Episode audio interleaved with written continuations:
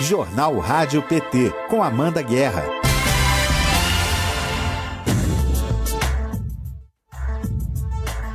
Quinta-feira, 17 de maio de 2022, está no ar o Jornal Rádio PT, informação e luta popular nas suas manhãs. Muito bom dia para você que está na nossa sintonia em radio.pt.org.br no Facebook ou aqui na TVPT no YouTube. E hoje, 17 de março, é aniversário do Zé Dirceu. Então, Zé Dirceu, receba os nossos desejos de felicidades aqui da equipe do jornal Rádio PT. Faz tempo que você não vem, hein, Zé?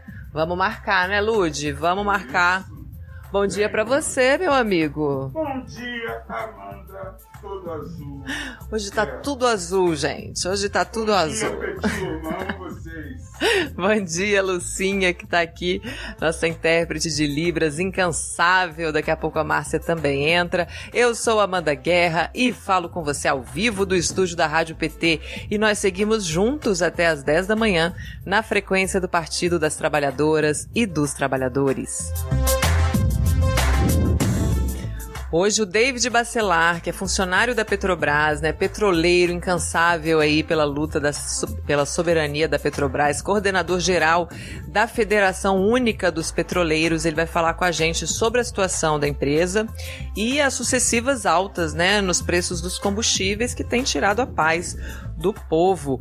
Alô, querido ouvinte Paulo Carvalho. Gente, eu quero saber se Paulo Carvalho tá aí hoje ele mesmo, lá de Mato Grosso do Sul, Paulo Carvalho. Hoje, a Camila Jara, de 26 anos, vereadora pelo PT em Campo Grande, vai falar do seu modo petista de legislar aqui no jornal Rádio PT. É a nova geração petista brilhando aqui nesse espaço. Paulo, responde para mim se você tá aí hoje. Gente, quem conhece o Paulo, chama ele, porque ele tá aqui todo dia. Ele, ele já fez essa sugestão várias vezes e hoje ele não pode perder a participação da Camila Jara aqui com a gente. A Thaís Maciel, que é diretora da Escola Nacional de Formação do PT, conversa com a gente sobre essa jornada né, de formação para os comitês populares de luta. Os comitês não ficaram de fora da formação política do partido. A gente vai falar também dos destaques no Congresso Nacional, da atuação das bancadas do PT na Câmara e no Senado. Falar em bancadas, ontem o líder da bancada do PT na Câmara, deputado Reginaldo Lopes, esteve aqui no PT, aqui na, na no diretório. Sim, eu pude cumprimentá-lo. Um abraço para o senhor. Vai ser bom. Faz, faz tempo também que ele não vem, hein? Já fica aí o recado. Ontem ele falou: estou sumido, né? Eu falei: tá sumido. É isso. chega, líder. Chega mais, líder. E hoje também você sabe, vai ficar sabendo que vai ser notícia hoje no portal do PT Nacional. Então participe com a gente, mande suas mensagens, perguntas aqui no nosso chat Democracia que já está aberto. A gente abre mais cedo esse chat antes de começar o jornal. Ele já está aqui com vários várias mensagens de bom dia, saudações que, maravilhosas aqui para nossa equipe. Um beijo para todos vocês manda mensagem pra gente. Você que não tá no YouTube, tá pela rádio ou pelo Facebook, também pode participar. É só mandar uma mensagem pro nosso WhatsApp 61 9316 1527. 61931161527. A produção tá ligadíssima nesse WhatsApp e manda aqui pra gente todas as mensagens também pra gente falar aqui no ar, tá bom? Se inscreva no canal, curta o vídeo, ative o sininho de notificações e comente a edição de hoje, diga o que você achou. Além, claro, de compartilhar, compartilhe aí com dois, três, quatro, cinco amigos essa nossa edição de hoje para a gente lotar esse YouTube aqui, o Facebook também a nossa rádio. Destaques do portal pt.org.br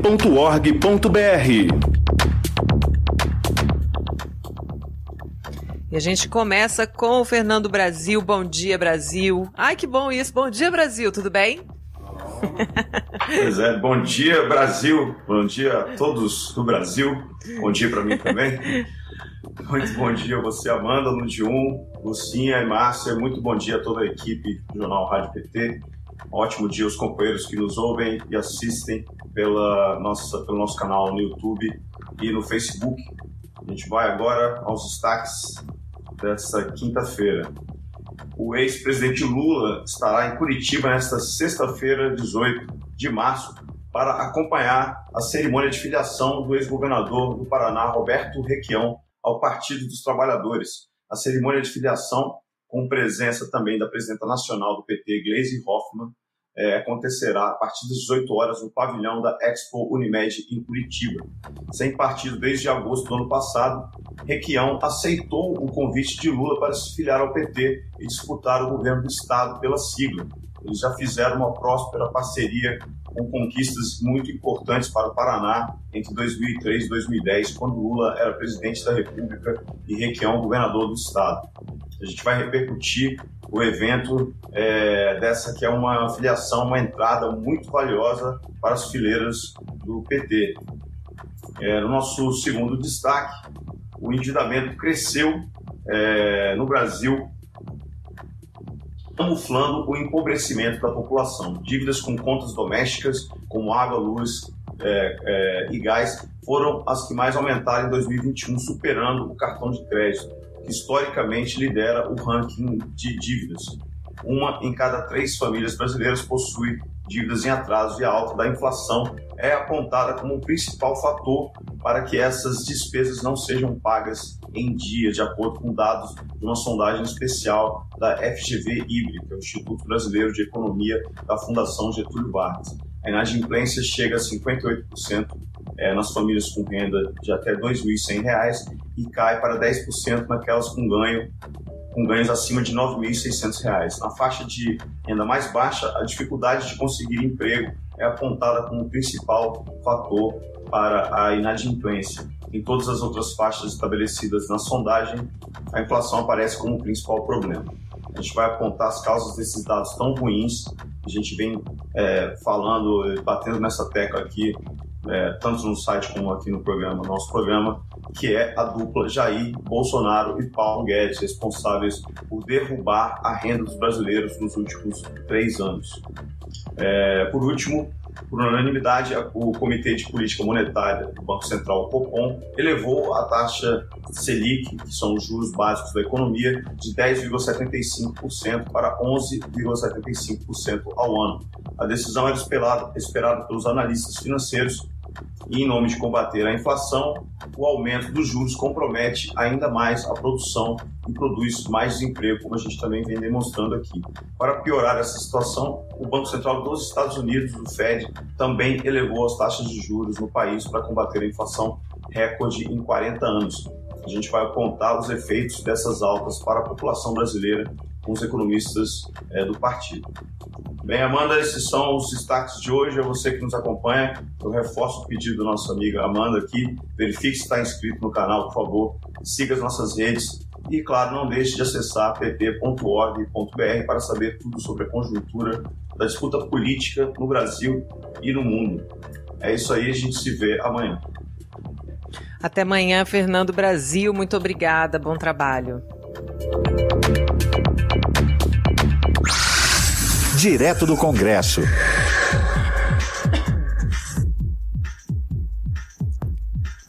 Vamos agora de Câmara dos Deputados com ele, Marcelo de Donê, nosso companheiro. Bom dia, Marcelo, como vai?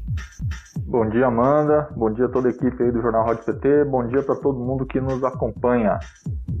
Hoje é um dia de análise de vetos em sessão do Congresso Nacional, né? Como a gente tinha falado ontem.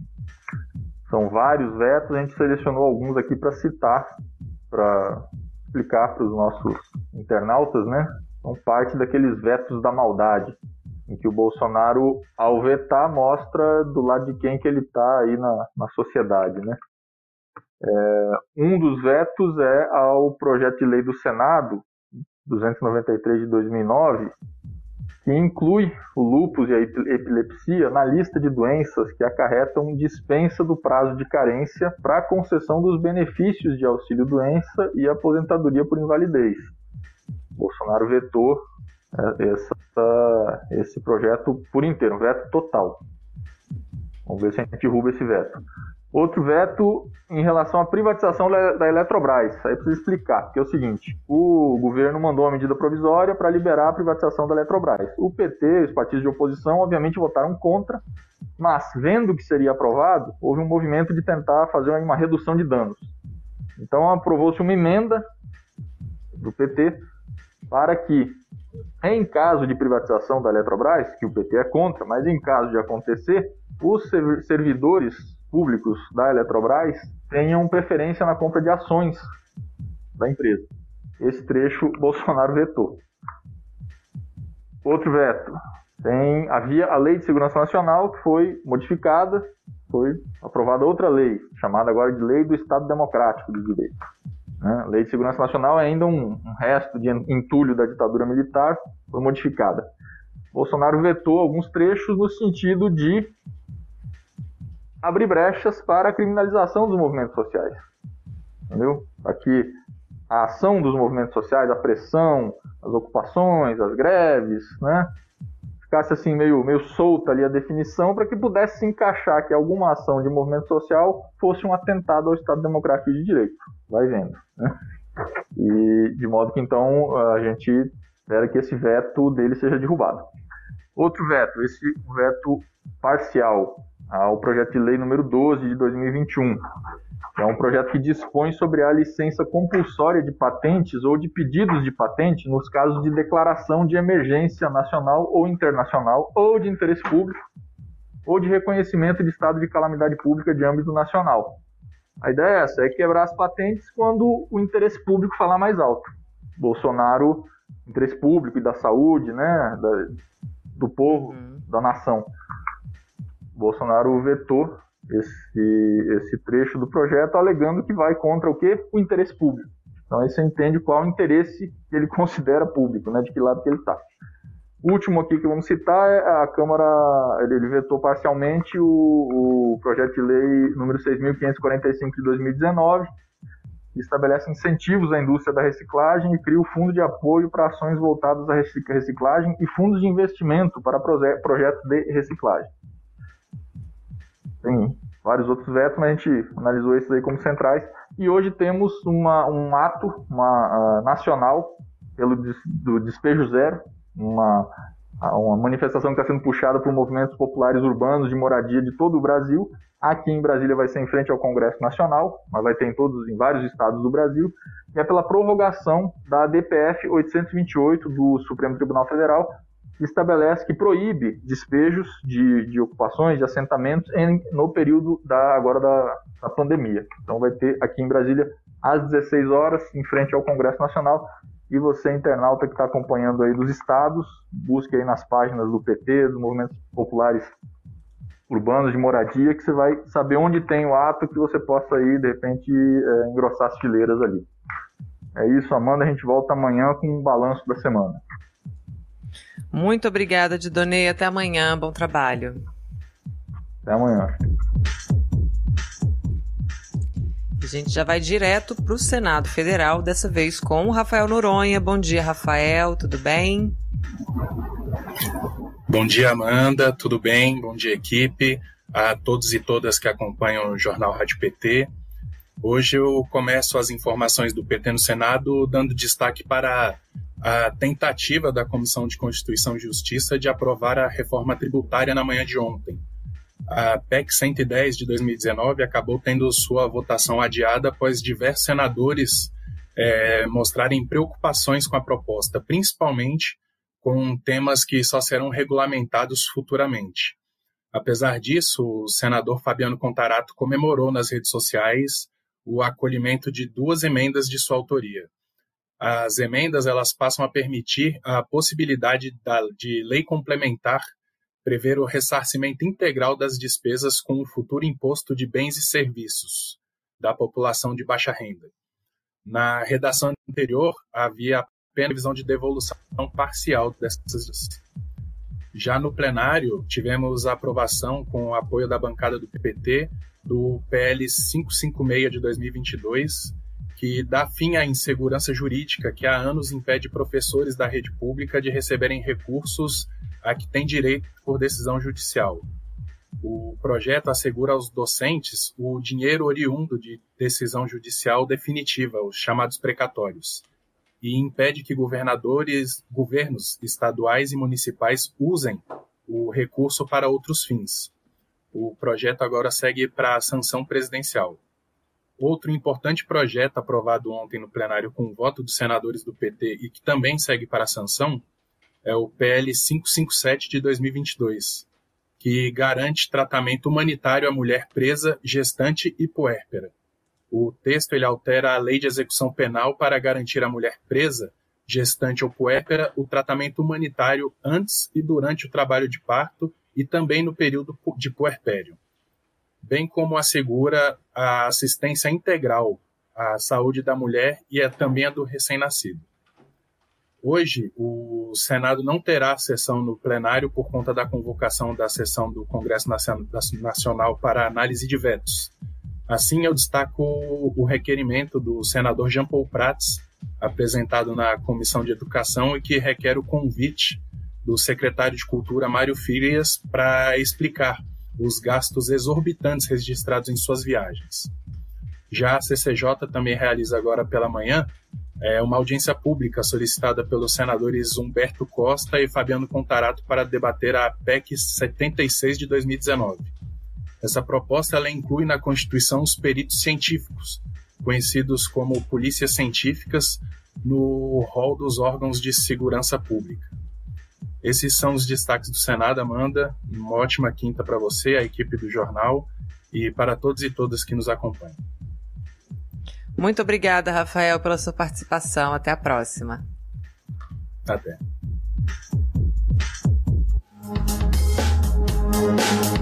E o Lula criticou medidas contra a população.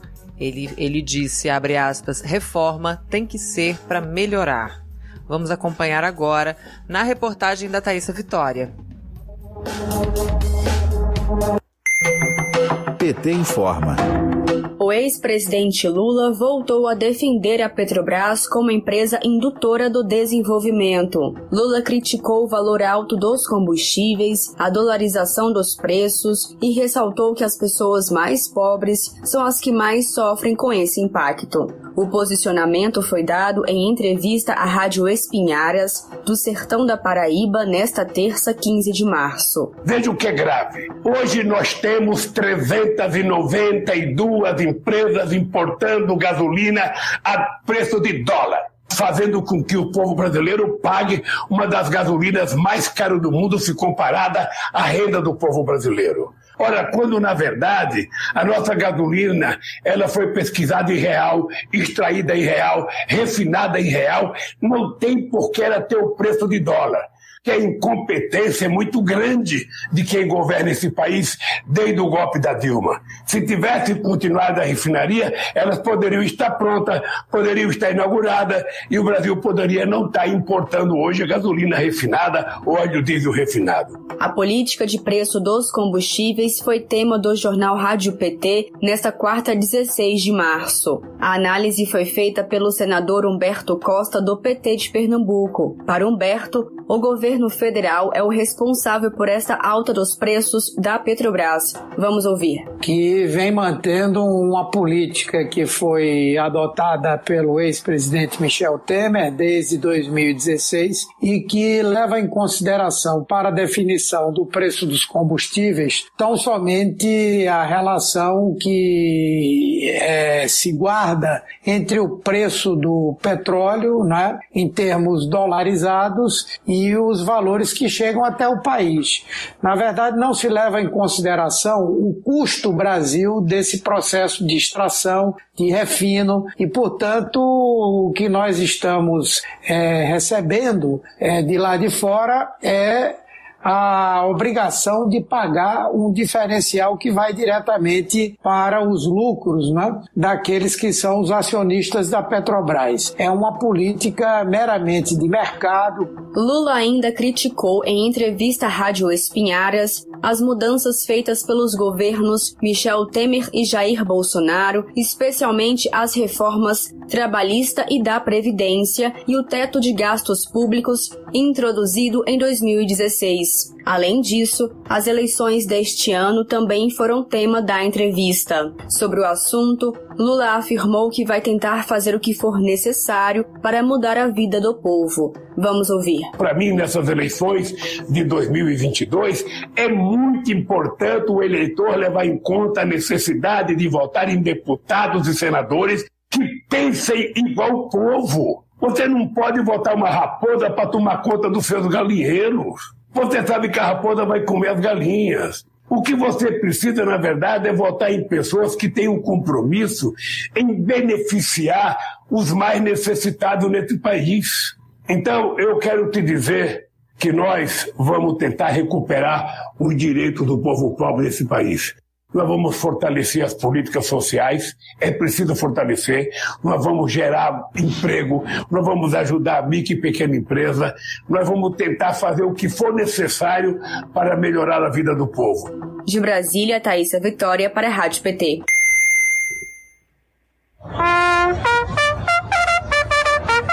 Opa, aqui é Fabiano Trompetista, estou aqui na Rádio PT, a rádio que comunica o nosso povo. Tamo junto. Vamos saudar esse projeto e acompanhar esse projeto que é, é a comunicação que o nosso povo precisa, para saber que o Lula tá voltando. Se cuide, companheirada. Vamos que vamos.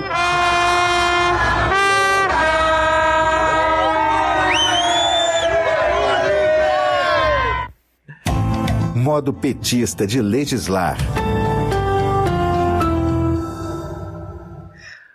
Antes de chamar aqui a nossa convidada, deixa eu só dar bom dia para o pessoal que está aqui no chat. Fernando Otero, Thaís Ladeira, Ângela Bicalho, Josi Negreiros, João Ricardo Roque, Dagoberto Souza, Sebastião Freire, Paulo Carvalho, ah, ainda bem que você está aí, Paulo Carvalho. Deixa eu contar para vocês, porque essa entrevista é uma sugestão do Paulo Carvalho, que tem falado com a gente aqui várias vezes para falar dessa figura, dessa nova geração do PT, que é a vereadora pelo PT de Campo Grande, Mato Grosso do Sul, Camila Jara, de 26 anos.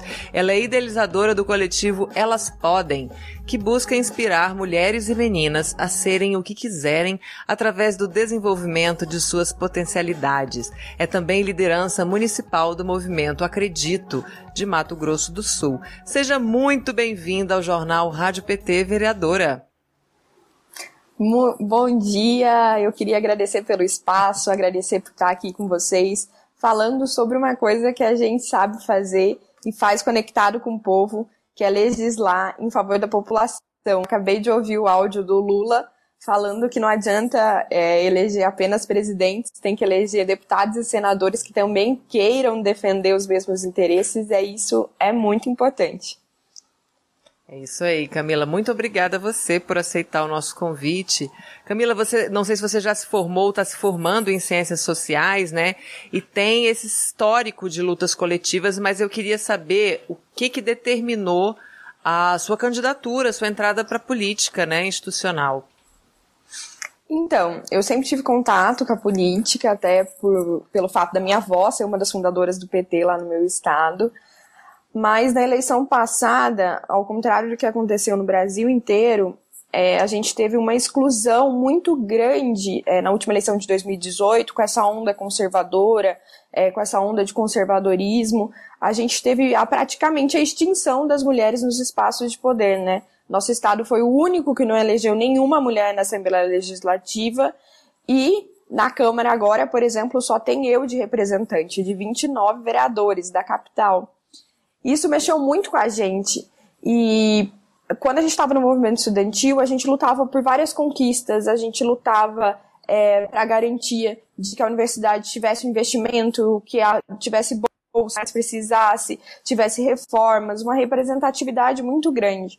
Só que chegou um momento que eu e meu grupo de, de militantes entendemos que aquilo não era suficiente, que a gente não estava conseguindo assegurar os direitos estudantis dentro do movimento estudantil, porque o problema estava na política institucional, que a gente não tinha pessoas lá que topassem defender é, os estudantes, topassem defender as minorias. E nós decidimos lançar a candidatura, porque o que a gente viu na eleição passada é que a extrema-direita não teve medo de lançar a candidatura sem preparo nenhum, é, sem entender o básico de política. E aí teve uma chavinha que rodou, eles me colocaram, eles pediram para eu colocar meu nome à disposição. De início eu falei não, óbvio, né? Porque que uma jovem sem dinheiro, é, num dos estados mais conservadores do país, petista, vai colocar o nome à disposição. E diferente de todas as outras cidades do interior, em Campo Grande o PT nunca foi muito bem. É uma cidade bem conservadora, assim. Mas a gente entendeu que era preciso e foi no empurrão mesmo, e ainda bem, porque a gente está conseguindo fazer projetos maravilhosos e tem muito apoio da população de Campo Grande. Não, e é muito legal você falar isso, é, da representatividade, né? A única mulher e ser uma mulher jovem, isso carrega muita, muito significado, né? E o Brasil, nesse momento terrível de, de, de caristia, é uma coisa que é super importante, eu vejo você encabeçando também aí no município. Queria que você explicasse o seu projeto que institui a renda básica cidadã de Campo Grande, como é que está essa tramitação. É, explica pra gente em que pé está isso. Então, renda básica nasceu da necessidade da população, né? Muita gente chegava pra gente pedindo cesta básica, muita gente chegava pra gente pedindo alimento, falando que estava sem nada em casa, que não tinha dinheiro nem para pagar a conta de luz. Só que se eu pegasse e desse o dinheiro para eles comprarem a cesta básica, eu ia continuar alimentando o ciclo. E as pessoas não iam sair daquela situação porque não era uma política pública. Então, nós do gabinete fomos pesquisar o que, que tinha no município de Campo Grande de política é, pública de transferência de renda e o que não era atendido pelos programas do governo federal. Na época ainda tinha o Bolsa, o Bolsa Família, que estava uhum. atendendo aquelas famílias e a gente descobriu que tinham duas, 32 mil pessoas que não recebiam nada, nenhum tipo de auxílio, nem do governo federal e nem do governo estadual. Então essas pessoas estavam completamente abandonadas pelo Estado e fomos pesquisar o que, que a gente tinha de mais eficiente em projeto de lei de transferência de renda e nós encontramos a renda básica municipal, que teve muito é, apoio da população, teve muito apoio dos meios de comunicação. E de início a prefeitura dizia que tinha gostado do projeto, mas infelizmente, como egos individuais estão acima de interesses coletivos, no meio do caminho a prefeitura desistiu de fazer só que nós entendemos que era um projeto que precisava ser implementado não só em Campo Grande, mas no Mato Grosso do Sul, em todo o Brasil e continuamos com a luta. Conseguimos colocar ele na LOA e no PPA, que é o orçamento anual. Aprovamos eles nos dois. Esse projeto foi vetado, mas nós conseguimos derrubar o veto na semana passada. E também tem o projeto né, de dignidade menstrual. Você está encabeçando aí, liderando uma campanha para garantir né, esses itens básicos de higiene, saúde menstrual para mulheres e meninas em situação de vulnerabilidade. Eu queria que também que você desse uma atualizada para a gente como é que está isso em Campo Grande. O projeto de dignidade menstrual foi um projeto muito gratificante, porque não foi um projeto só é, meu, mas foi um conjunto é, de vários parlamentares do PT, inclusive do Brasil inteiro, que nós nos juntamos e apresentamos esse projeto na mesma época, em conjunto com a Marília Reis, porque nós entendemos que era um debate que precisava ser enfrentado. E mais do que isso, nós, nós ficamos pasmas por não saber como que esse debate não tinha sido feito antes, né? Não tinha sido levantado. Olha aí como a gente precisa de mais mulheres na política. E a gente apresentou esses projetos em várias cidades, em vários municípios do Brasil, em várias capitais, concomitantemente, o que fez com que ganhasse vários, vários, um destaque muito grande na mídia, né? Pelo apelo da população. O projeto foi aprovado por unanimidade na Câmara é, em, em julho foi a lei foi sancionada em agosto e agora a gente conseguiu colocar a previsão orçamentária, né? Porque a gente sabe que só projeto de lei sem previsão orçamentária em política pública fica engatinhando. Então, nós conseguimos colocar a previsão orçamentária e provavelmente daqui três meses as meninas e pessoas que menstruam de Campo Grande vão ter acesso a esse item de higiene básica que precisa para que elas não tenham suas atividades no dia a dia interrompidas. E também entramos em negociação com o governo do estado, porque nós estamos exigindo a redução do imposto sobre os absorventes porque nós entendemos que não é justo nós mulheres pagarmos é, e pagarmos uma taxa a mais por um item que é um item de higiene básica. Exato, como se fosse algo, algo de luxo, né? A gente tem aqui também é, o, o Roberto é, concordando com você, né? Elegemos Lula 13 no primeiro turno, sim, mas muito importante elegemos senadores, deputados federais para amplo apoio e segurança do nosso futuro governo. O Paulo Carvalho, que é de Corumbá, Mato Grosso do Sul, ele sugeriu seguidas vezes a sua participação aqui, então ele está pedindo para eu te mandar aqui um beijo grande dele da esposa dele, a Maria Inês, cheio de carinho, do tamanho do Pantanal para você, Camila. É uma alegria. Então é muito grande. Com a gente. então é grande esse beijo, né? Do tamanho do Pantanal. Olha que coisa bonita, muito bom. E outra coisa, é, Camila, que eu também vejo que está muito na sua pauta, né, na sua fala, que é esse enfrentamento à violência política de gênero. Que é uma loucura, né? A gente teve, é, tem várias denúncias, vários casos. A, a, a violência política, ela existe, ela é uma realidade em todas as frentes, né, políticas. Só que isso recai com muito mais força em candidatas mulheres, em candidatas é, LGBT, em candidatos negros. Então a gente tem isso, a gente sempre vai ter um público preferencial, né, alvo dessa violência. Eu queria que você comentasse a importância, né, de da gente enfrentar e tocar nesse assunto. E é um, uma campanha que tem que ser permanente, assim como o partido faz, né? É uma campanha permanente contra a violência de gênero na política. E é uma campanha extremamente necessária.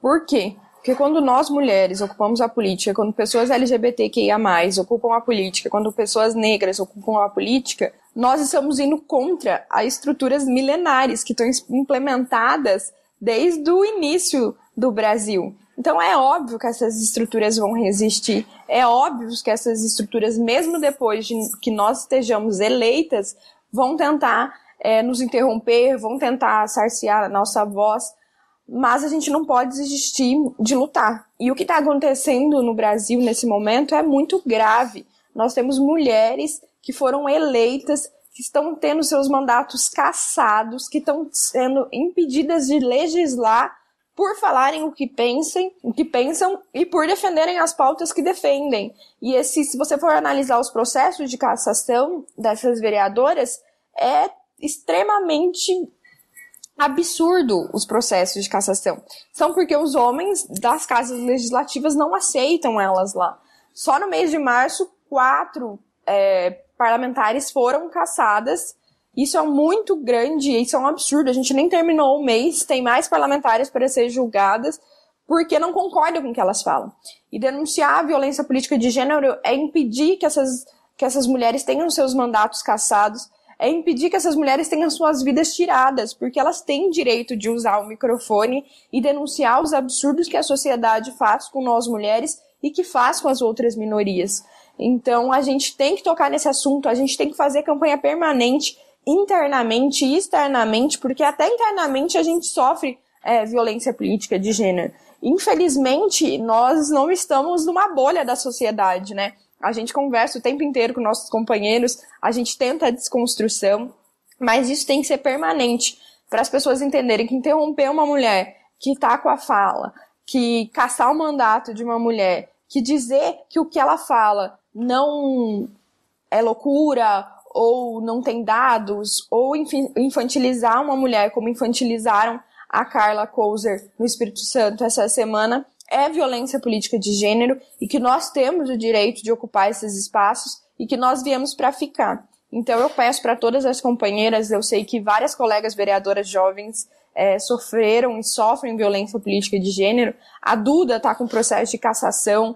A Bia Caminha é, foi, foi teve seu gabinete invadido, intimidada para que ela não ocupasse esses espaços. Então eu peço para que elas continuem resistindo que no Brasil inteiro tem outras parlamentares que estão com elas e juntas, de mãos dadas, nós vamos conseguir enfrentar isso e nós vamos denunciar esses absurdos que ainda acontecem na política brasileira. Então a gente percebe que para nós, mulheres, não é só sermos eleitas, né? A gente tem que lutar constantemente para que a gente possa conseguir exercer nossos mandatos depois de sermos eleitas. Exatamente. A Erika Cocai, deputada federal, teve aqui com a gente, ela falou, né, que é um, um processo constante. Primeiro para ter espaço dentro dos partidos e direito às candidaturas, né? tem a cota de, de candidaturas, mas não tem a cota de cadeiras, e depois de eleita a gente ainda tem que passar por essas provações e ficar é, constantemente mostrando que sim, temos o direito de exercer esse papel. Camila, antes de me despedir, eu queria que você definisse para gente aqui, você que é a única representante aí nessa Câmara Municipal, 26 anos, mulher, jovem, é, como é que você definiria o seu modo petista de legislar? Eu acredito que não é só meu, mas é um modo petista de legislar que é um modo conectado com a população, que sempre está disposto a ouvir, a escutar, a construir o amanhã desejado em conjuntos. Então, esse modo petista de, de legislar traz a população para próximo dos mandatos, mostra que a política não precisa acontecer só de quatro em quatro anos e que juntos a gente consegue causar as transformações que a gente entende que são necessárias e fundamentais para a nossa sociedade para a gente construir uma Campo Grande, um Mato Grosso do Sul e um Brasil mais justo e mais humano. Então, que esse modo petista de legislar se espalhe pelo Brasil inteiro, que as pessoas entendam que nós, parlamentares do PT, não vamos cessar enquanto a gente não alcançar nossos objetivos de transformação social. Entendam que onde a gente está, a gente é sinônimo de mudança e de transformação, porque não tem como ser diferente, e é para isso que nós estamos e entramos na política. Ai, eu não vou encerrar agora porque eu vou te fazer um pedido. Eu vou pedir para você deixar aí uma saudação para os nossos ouvintes da rádio. Eu vou, dar, vou dirigir você aqui, é mais ou menos assim. Aqui é Camila Jara, é vereadora por Campo Grande. Eu também estou ouvindo a Rádio PT.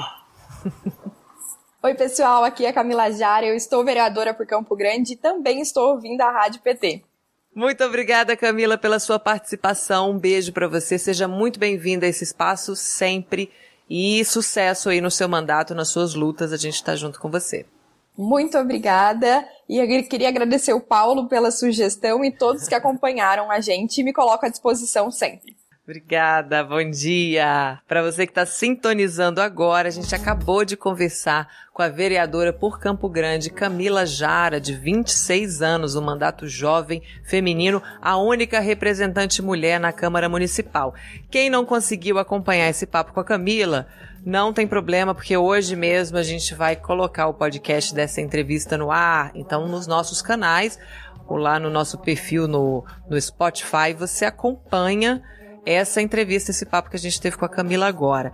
E emendando aqui o fio do, do papo sobre é, a luta contra a pobreza menstrual, dignidade menstrual, nessa né, luta aí permanente pelos direitos das mulheres, hoje tem PT Solidário e o tema é exatamente esse, a luta contra a pobreza menstrual. Então você acompanha ao vivo hoje, a partir das 18 horas, 6 da tarde, uma live sobre a luta contra a pobreza menstrual. A participação, olha lá, da Marília Reis, que é autora do projeto de lei, maravilhosa, deputada pelo PT de Pernambuco, a Nádia Garcia, queridíssima também, que já esteve aqui com a gente, secretária nacional de juventude do PT, Camila Moreno, Moreno, também nossa amiga, quase sócia aqui da rádio, que é da Executiva Nacional do PT, e a Sônia Braga, Secretaria Nacional de Organização do PT. Um beijo para essas mulheres maravilhosas.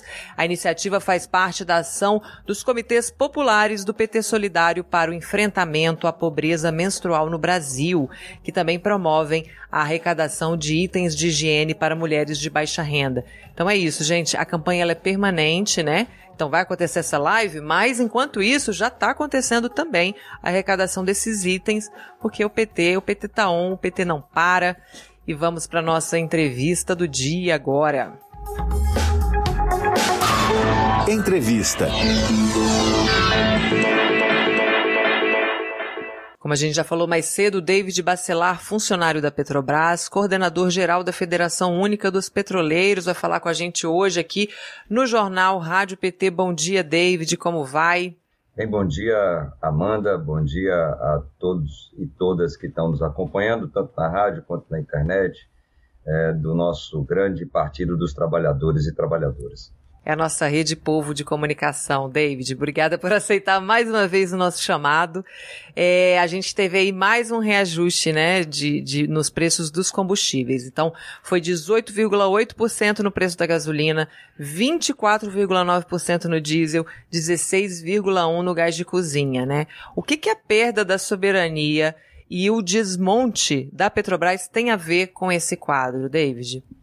Bem, Amanda, é, antes até de, de falar sobre esse tema, eu gostaria aqui de saudar né, a família do nosso companheiro que piloto de aeronave Luiz Augusto Volpiano Pereira, que perdeu a sua vida no acidente ocorrido ontem pela manhã numa plataforma de gás natural lá na Baía de Camamu, na Bahia, estado de onde eu sou é, de origem. Acidente esse grave que, infelizmente, a gestão bolsonarista da Petrobras considerou um incidente, não dando a relevância necessária para esse caso.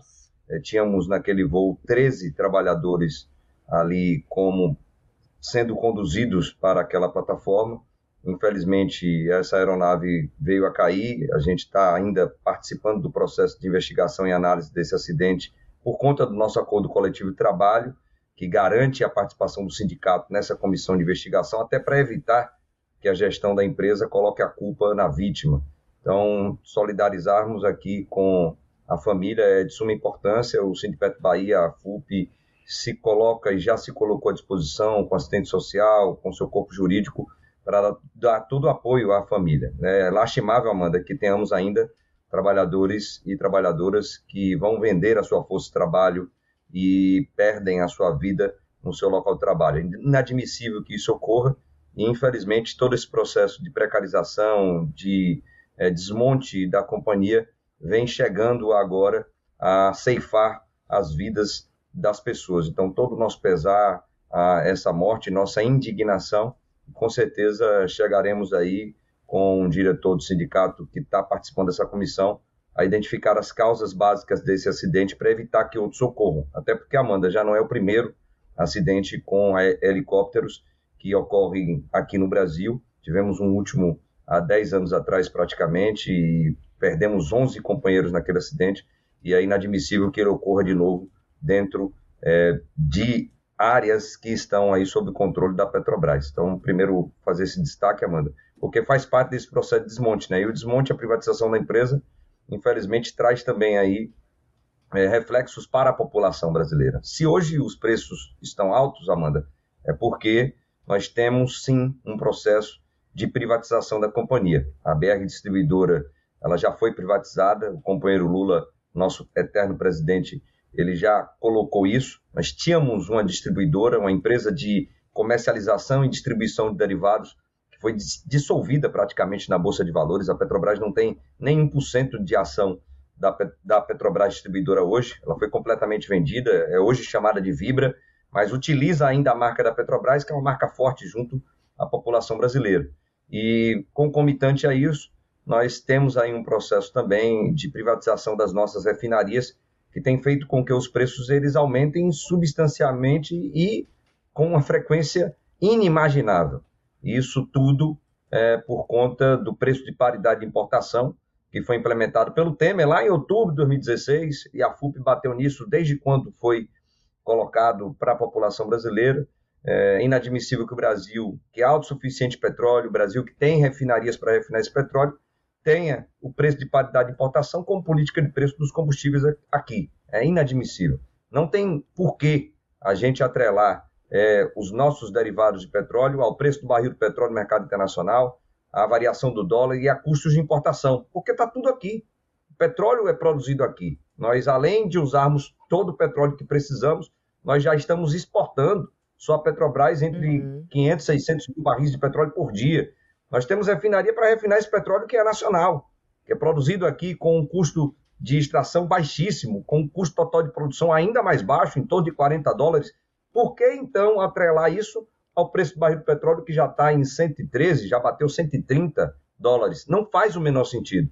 Então, esses aumentos sucessivos, Amanda, é, fazem parte, sim, desse processo de desmonte, de privatização, de entrega da nossa companhia, que hoje está sendo utilizada para sangrar o povo brasileiro, que paga preços altíssimos pelos combustíveis, e a gestão atual da empresa transfere para acionistas, principalmente de outros países, em forma de dividendos, valores vultuosos, como vimos no ano passado. A empresa teve 106 bilhões de lucro líquido e passou para acionistas 101 bilhões de reais. É inadmissível.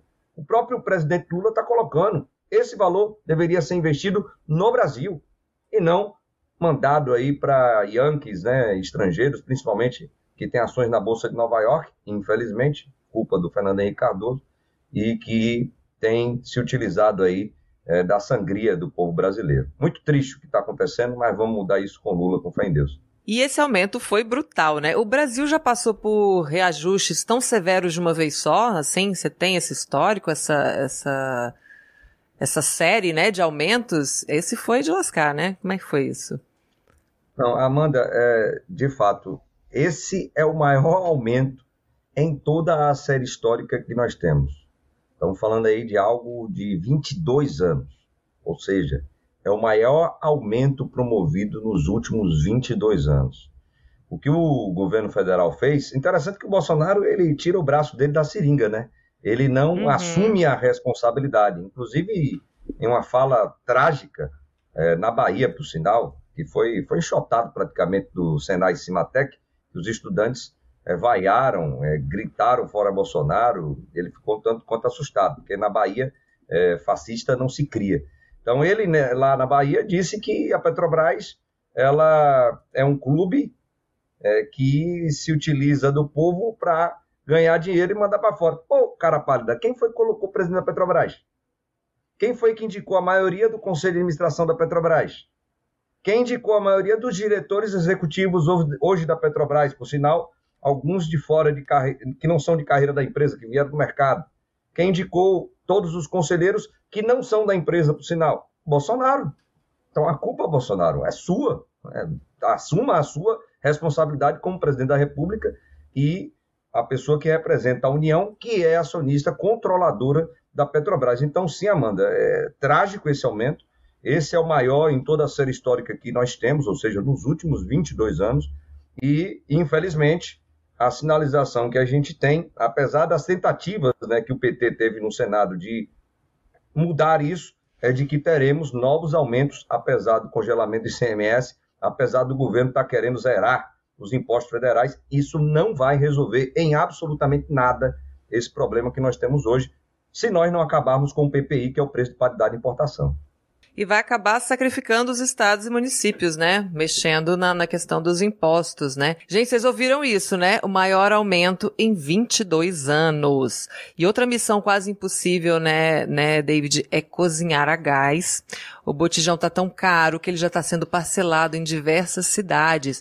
E com isso a dívida das famílias vai aumentar. Porque se você parcela, você está só prolongando o problema, né? A Petrobras ela poderia suavizar o preço do gás de cozinha ou mesmo controlar esse preço para o consumidor final, porque a gente não está falando de nada de artigo de luxo aqui, a gente está falando de poder preparar comida, né? Muito básico.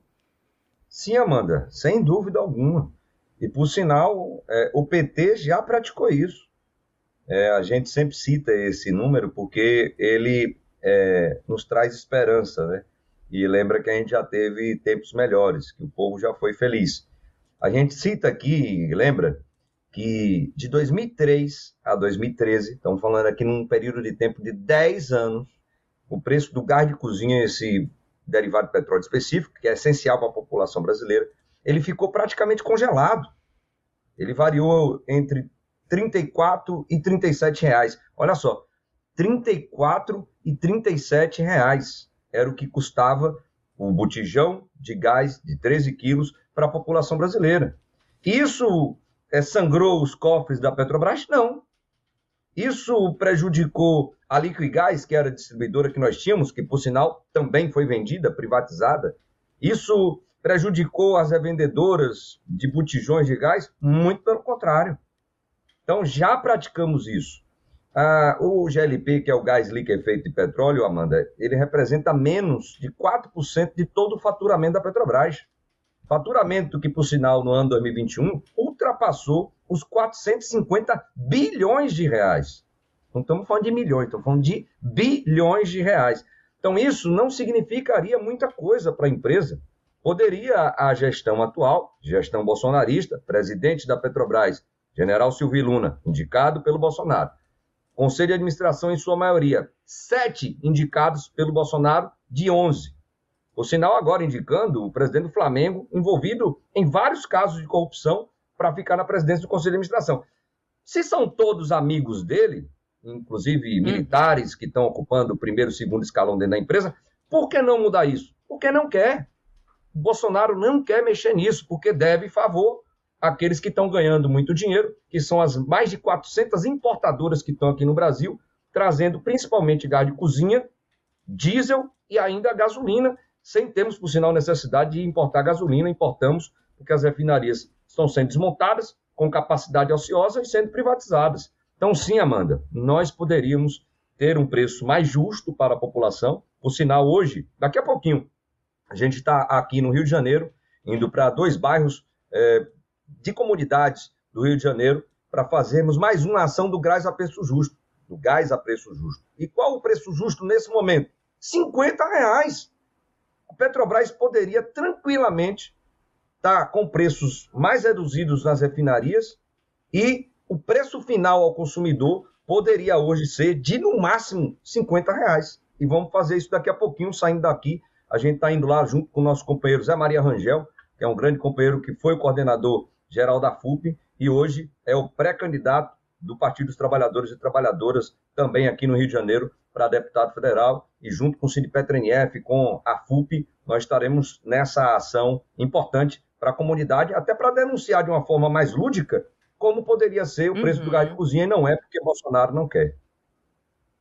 Esclarecer a população, essa ação realmente é super importante. Para você que sintonizou agora no Jornal Rádio PT de hoje, a gente está conversando com o David Bacelar, coordenador geral da Federação Única dos Petroleiros, né?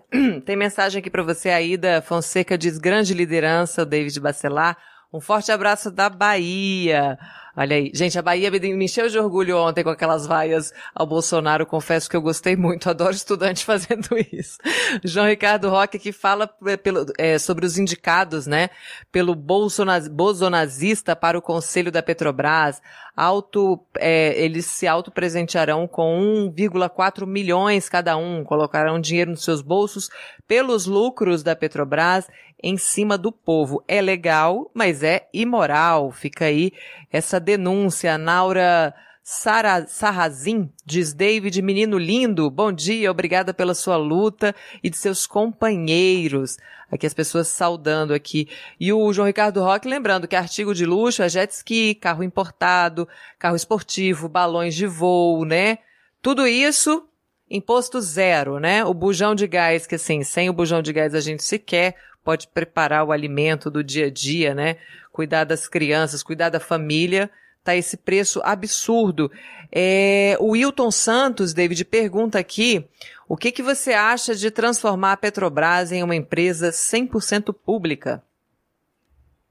Amanda, esse não é apenas um sonho.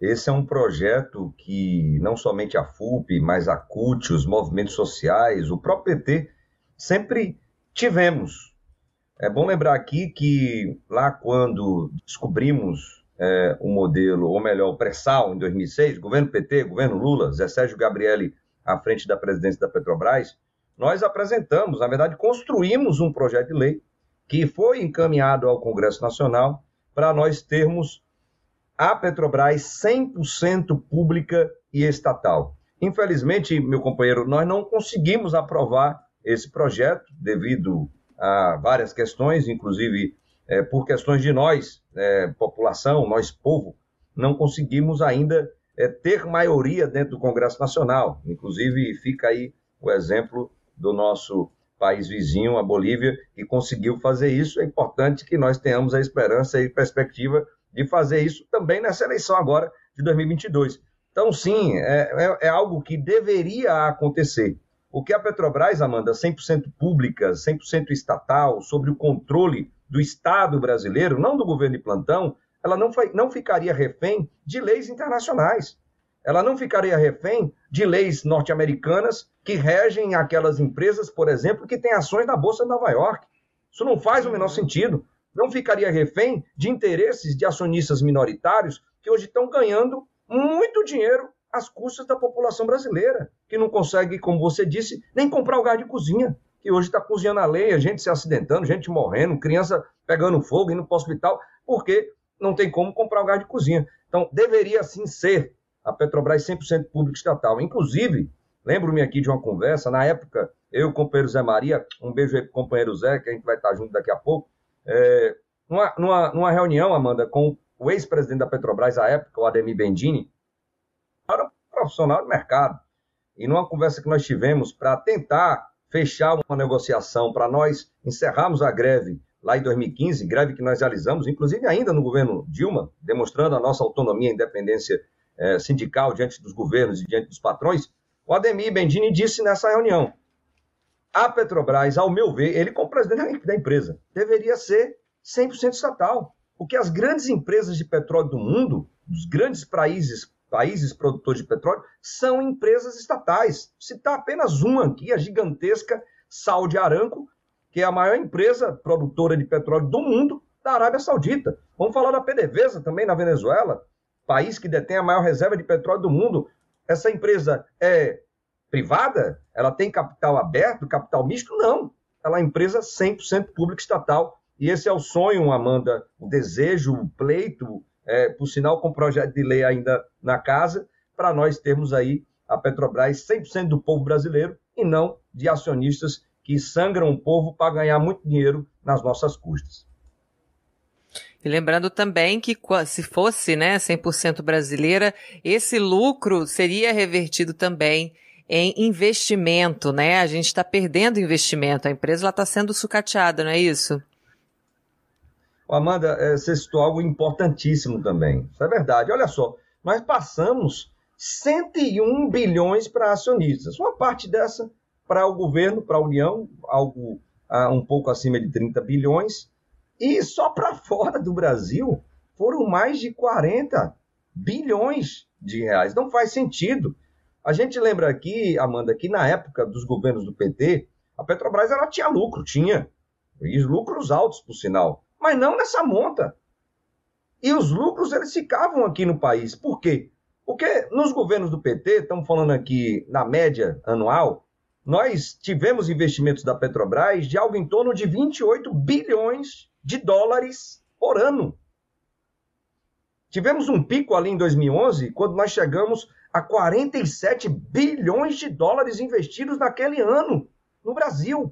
Sabe quanto o governo federal na gestão da Petrobras fez de investimentos, a empresa, no Brasil no ano passado, 2021, 8,7 bilhões de dólares.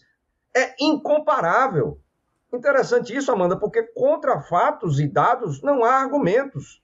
E a extrema-direita, ela perde a razão e as estribeiras quando tenta conversar sobre isso, porque não há o que se discutir. E é verdade, se fosse 100% pública, 100% estatal, nós não teríamos esse pagamento de dividendos para acionistas, ainda mais nessa monta que o governo federal hoje faz, porque o Guedes, junto com o Roberto Castelo Branco, ex-presidente da Petrobras, são dois Chicago Olds, né, amigos, fizeram especializações lá em Chicago, eles se comprometeram a passar para a Bolsa de Nova York, para os acionistas de lá, algo em torno de 30 bilhões de reais por ano. E está cumprindo a promessa, infelizmente. Às custas de quem? Às custas da população em cima da empresa que deveria ser uma mola propulsora da economia, do desenvolvimento social, do desenvolvimento regional no nosso país. E sabemos que o Lula, que já fez isso nos seus governos principalmente, fará de novo a partir de 2023, por sinal, retomando boa parte daquilo que foi privatizado. Estamos falando das refinarias, estamos falando da BR distribuidora, que vendia combustíveis para a população, estamos falando da Liquigás, Amanda, que vendia gás de cozinha e ajudava a controlar o preço no mercado interno. Uhum. Estamos falando dos fertilizantes. Imagine só, está faltando fertilizante no Brasil. Estava conversando agora com um companheiro do MPA, na verdade, final de semana, Movimento dos Pequenos Agricultores. O companheiro Beto, beijo aí pro Beto do Rio de Janeiro. É baiano, mas está morando no Rio de Janeiro. Ele falando, Amanda, que vai faltar alimento. Está faltando alimento. As reservas é, do Conab já estão zeradas de arroz e feijão. O preço ele vai explodir. E ainda mais com a falta de fertilizantes, que o Brasil vendeu praticamente tudo que tinha de fábrica de fertilizantes, nós teremos aumento dos preços e uma insegurança alimentar. Estão falando, pessoal, de soberania, soberania nacional, soberania energética, soberania alimentar. Passamos tudo isso porque, infelizmente, Bolsonaro tem compromisso nenhum com o povo brasileiro. Esse foi o David Bacelar, coordenador, né, geral da FUP, da Federação Única dos Petroleiros. Muito obrigada pela sua participação aqui hoje, David. Mais uma vez você atendendo o nosso chamado. Agradeço muito, estamos juntos na luta. Conta com a gente, viu? Amanda, nós que agradecemos, mandar um abraço, um beijo aí para a Giovana também, para toda a equipe aí da Rádio PT, a TV PT, ou seja, a comunicação do nosso Partido dos Trabalhadores e Trabalhadoras, que tem orgulho de ser filiado e dirigente lá em Feira de Santana, na Bahia, é a maior cidade do interior do nosso Nordeste. Um beijo, muito obrigado. E a FUP está sempre à disposição para a gente estar tá aqui compartilhando essas informações importantes para a população brasileira. Muito obrigado, Amanda. Obrigada a você, bom dia. Essa dobradinha aí, gente, da FUP com a Rede Povo de Comunicação. Então a gente traz todas as informações aqui para você. E quem perdeu, como disse aqui a Thaís a Thaís Ladeira, ainda bem que essa excelente entrevista vai virar podcast, porque a gente pode ouvir de novo e de novo. Muito bem lembrado, Thaís Ladeira. Então, ainda hoje, essa entrevista também vira podcast. E ela será reprisada às três da tarde, para você que é rádio apaixonado como todos nós, rádio apaixonada, nossa peturma, você pode ouvir na Rádio PT, nossa web rádio, em radio.pt.org.br, às três da tarde tem reprise dessa entrevista. E às 19 horas também. Também vai reprisar às 19? Olha aí o Ludium me dando notícias aqui de última hora, furos de reportagem, eu não sabia disso, Ludium. Ele também é um furão. então, às sete da noite também tem reprise. E para você que gosta do podcast, gosta desse conteúdo sob demanda, a gente está lá no Spotify, é só procurar pelo nosso perfil.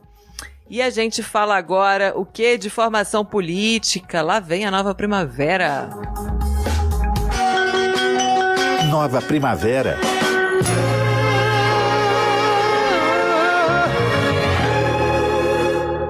Hoje a nossa convidada é a diretora da Escola Nacional de Formação do PT, a Thaís Maciel. Ela vem falar sobre a Jornada Nacional de Formação para os Comitês Populares de Luta. Bom dia, Thaís, querida, bem-vinda mais uma vez aqui ao nosso Jornal Rádio PT.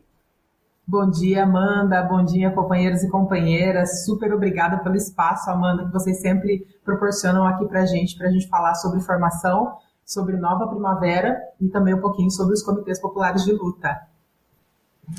Antes, antes da gente falar dessa formação, fala um pouquinho como é que foi a, atividade do dia 13, né? Número da sorte, domingo, a Vivi falou. É domingo, todo mundo falou, nossa, domingo. É domingo, vamos lá, vamos aproveitar esse dia 13 aí, porque vai dar bom. Amanda, e deu muito bom, né? Foi domingo, foi dia 13, né? Nosso número de sorte, e tinha muitos companheiros e companheiras que estão chegando no Partido dos Trabalhadores agora. Né? A intenção é agora a gente, todo mês, fazer uma atividade de boas-vindas para os companheiros e companheiras que estão entrando no Partido dos Trabalhadores. Né? A gente sabe que, às vezes, a, companheirada é, acaba fazendo né, a filiação é, partidária, inclusive agora pela internet, e é, não tem um contato mais direto com o PT. Né? Então, nós, a Escola Nacional de Formação, em conjunto com a Secretaria Nacional de Organização do PT, né, estamos proporcionando essa atividade de boas-vindas para os companheiros e companheiras, falando um pouquinho da estrutura partidária, né, um pouco de como o PT funciona e também né, para os companheiros e companheiras de todo o Brasil né, se olharem, entenderem o porquê né, eles estão se filiando no PT e ver as lutas em comum que todos nós temos, que é em busca de um Brasil melhor, de lutas é, do nosso território. Então, foram, foram companheiros e companheiras do Brasil todo que puderam dividir né, bons momentos ali naquele domingo de manhã. E vou te falar uma coisa, Amanda, né? Foi domingo, né? Começou às 10 horas e a gente tinha programado uma atividade de uma hora e meia pois a atividade passou de duas horas e meia. Então a companheirada é, gostou de fato e a gente ficou muito contente de fazer essas boas-vindas e a pretensão agora é todo mês a gente fazer uma atividade como essa. É, manter, né? Manter aí a chama acesa, manter o contato. E, e, explica pra gente é, o que, que vai ser essa jornada de formação que a escola está promovendo e qual é o objetivo dessa movimentação. Maravilha, Amanda. Não, a gente já está a todo vapor né, com a questão da Jornada Nacional de Formação Política. É o Nova Primavera 2022, né? Como vocês aqui acompanham, né, vem acompanhando desde o ano passado. No ano passado a gente concluiu o Nova Primavera 2021 é, e a tarefa principal do Nova Primavera 21 foi a criação dos núcleos de vivência, estudo e lutas Né? E como a gente acredita numa formação política que dialoga com a realidade, né, com o cotidiano do dia a dia das pessoas, que atue no território, é, a gente achou muito importante a gente se voltar para a questão dos comitês populares de luta, que todo o Partido dos Trabalhadores e para além dele, né, CUT, MST, estão também se organizando para criar comitês populares de luta que foca essencialmente no trabalho de base onde a gente atua, né, dos nossos territórios. Então, nada mais é, né, o Nova Primavera desse ano, né, não menos importante, a continuidade desse trabalho focado no nosso trabalho de base. Né, os companheiros e companheiras que já são né, filiados no PT desde o início da sua criação, né, e até os que, que se filiaram ali por volta dos anos 2000, falam muito né, dessa questão do trabalho de base e dos núcleos de base que tinham lá atrás. Né, então, a, ideia é um pouco resgatar isso e mais, né, fazer com que esses núcleos sejam, de fato, né, a nossa atuação no território e a nossa atuação pulsante no território onde a gente atua. Como a gente está no ano eleitoral, né, estamos aí no momento pré-eleitoral, a nossa intenção é, de fato, né, potencializar a criação desses comitês populares. E nós né, vislumbramos a Jornada Nacional de Formação porque é importante a gente pensar né, na criação dos comitês populares né, como fundamental né, para esse processo mesmo de trabalho na base dos companheiros e companheiras. Porém, né, é importante a gente que, que, esse, que esse comitê se mantenha né, durante esse período de pré-eleição, no período eleitoral e também para depois. Né? Por isso que a gente fala que é um processo contínuo de formação de base, né? porque a gente né, bebe da fonte lá dos núcleos né, e aí transforma esses núcleos em comitê para dialogar com essa realidade que a gente está agora. E por isso, né, nós estamos organizando a Jornada Nacional de Formação desse ano, focada na criação dos comitês populares. Falando um pouquinho da importância da criação desses comitês, né, nós vamos tratar sobre é, discurso de ódio e como combater fake news. Vamos falar né, de onde e como dialogar com os companheiros e companheiras que estão no território, né, o, o, o, famoso furar a bolha, né, Amanda, que a gente sempre fala. Ah, não vamos só ficar entre a gente, vamos conversar também é, com é, os não filiados do Partido dos Trabalhadores, mas que dialogam né, conosco, que dialogam com o nosso projeto político para o Brasil, então, isso é uma outra, vai, vai ter também uma oficina tratando né, sobre a questão da transformação e reconstrução do Brasil, né, que é o nosso projeto para o nosso país. Então, é importante também os companheiros e companheiras se debruçarem né, nessa oficina. E, para além disso, nós vamos ter também duas oficinas que a gente está chamando de oficinas estaduais. Né? Somos nós aqui da Escola Nacional que estamos organizando toda a roteirização, mas também essas oficinas estaduais a gente considera muito importante, porque a gente vai dialogar diretamente com a realidade com a luta, com as dores daquele território, daquele estado. Por exemplo, a minha realidade, né, a gente pode ter muitas coisas em comum aqui no estado de São Paulo com o estado, por exemplo, do Piauí, mas com certeza tem alguma particularidade ali naquele território que a gente pode dialogar né, de uma melhor maneira para a gente constituir esses comitês populares de acordo com as demandas que tem ali naquela região. Né? Então, a ideia da jornada, que esse ano, né, o ano passado a gente teve no total 13 encontros, né, foi uma jornada longa de seis meses. Esse ano, a jornada, né, ela terá, até por conta desse período eleitoral, né, ela terá seis encontros, né, mais ou menos com essa estrutura que eu coloquei aqui, é, seis encontros que se inicia já no próximo dia é, 5 de abril, né, e vai até meados de maio aí, então, com a finalidade exclusiva da criação dos comitês populares, de como estruturar esses comitês para agora e para além. Manda um pouco, um pouco disso. E as inscrições já estão abertas, né? Agora eu quero que você dê o calendário e faça aquela convocação que a gente precisa fazer aqui para os nossos companheiros e companheiras. Pois é, Amanda, as inscrições já estão abertas, elas abriram no, no, último dia 13, inclusive naquela atividade do domingo, né, a gente deu start para as inscrições. Elas são, dessa vez, Amanda, limitadas.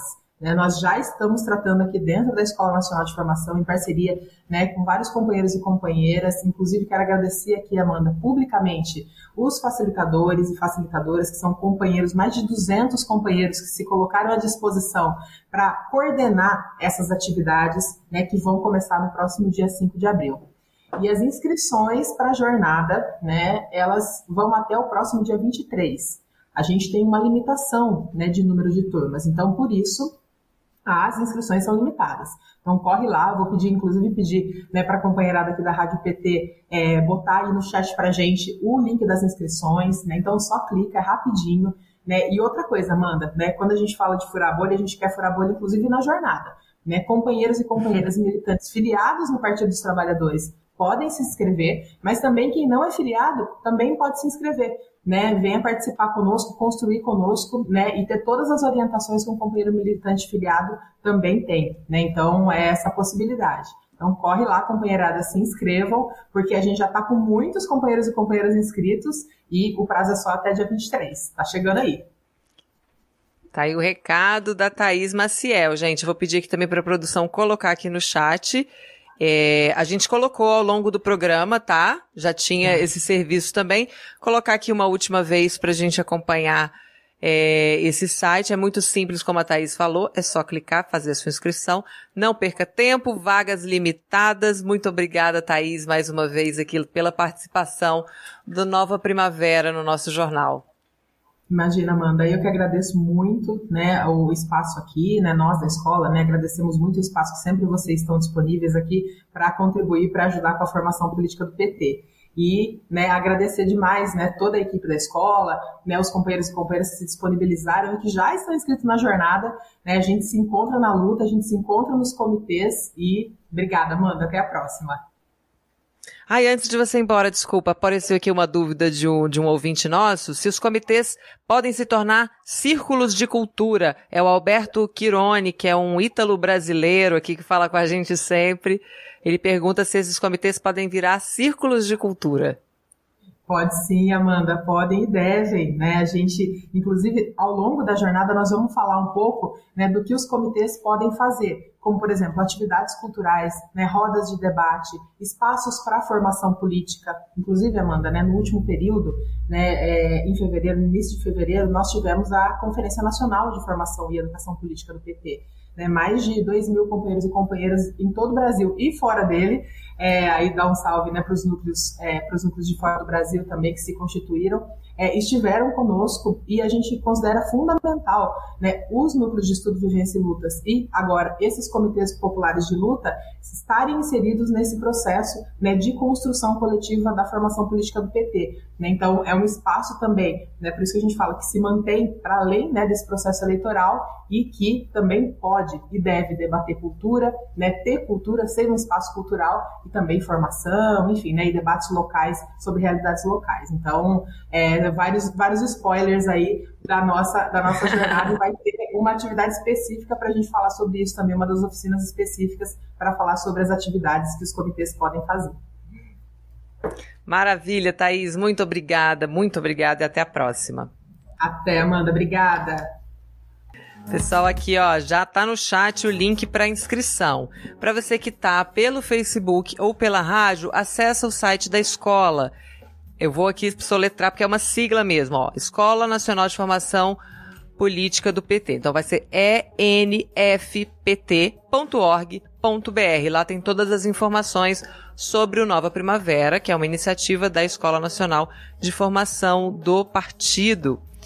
Então, ah, teve mais, mais pergunta aqui do Laureano Arantes Neto, que ele pergunta o que é o Nova Primavera. A gente vai então trazer, eu acho que a gente tem que começar de novo né, apresentação.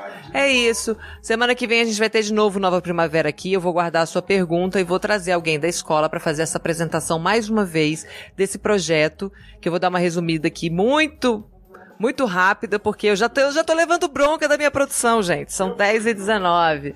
Ludium já foi do Nova Primavera, é um projeto de educação, de formação política do PT para ser contínuo. É o PT voltando às suas origens, voltando às bases, falando com o povo, é o olho no olho, lá no bairro, na comunidade, né, no município. Então a gente vai trazer de novo gente do Nova Primavera semana que vem, viu, Laureano? E aí a gente traz esse recomeço aí da explicação do que é a Nova Primavera para você e para quem está chegando também aí na nossa rede Povo de Comunicação que não conhece o projeto. Vale a pena a gente explicar de novo, sim. O Jornal Rádio PT termina agora, mas você pode seguir ligado em rádio.pt.org.br e também lá no nosso Spotify. É só procurar por Rádio PT e aproveitar os nossos nossos podcasts e playlists. Obrigada, Márcia, que está aqui na interpretação de Libras, encerrando o jornal com a gente. Muito obrigada aos 21 diretórios estaduais do PT no apoio aí à transmissão do jornal pelo Facebook. Eu volto amanhã às 9 horas da manhã ao vivo. Se inscreva no canal, curta os vídeos, acompanhe a rádio, o portal e as nossas redes sociais. Anote aí, arroba Rádio PT Brasil no Twitter e arroba PT Brasil em todas as redes sociais. Muito obrigada pela sua companhia, sua participação, a sua sintonia amorosa. Rádio PT, aqui toca democracia. Rádio PT, aqui toca democracia.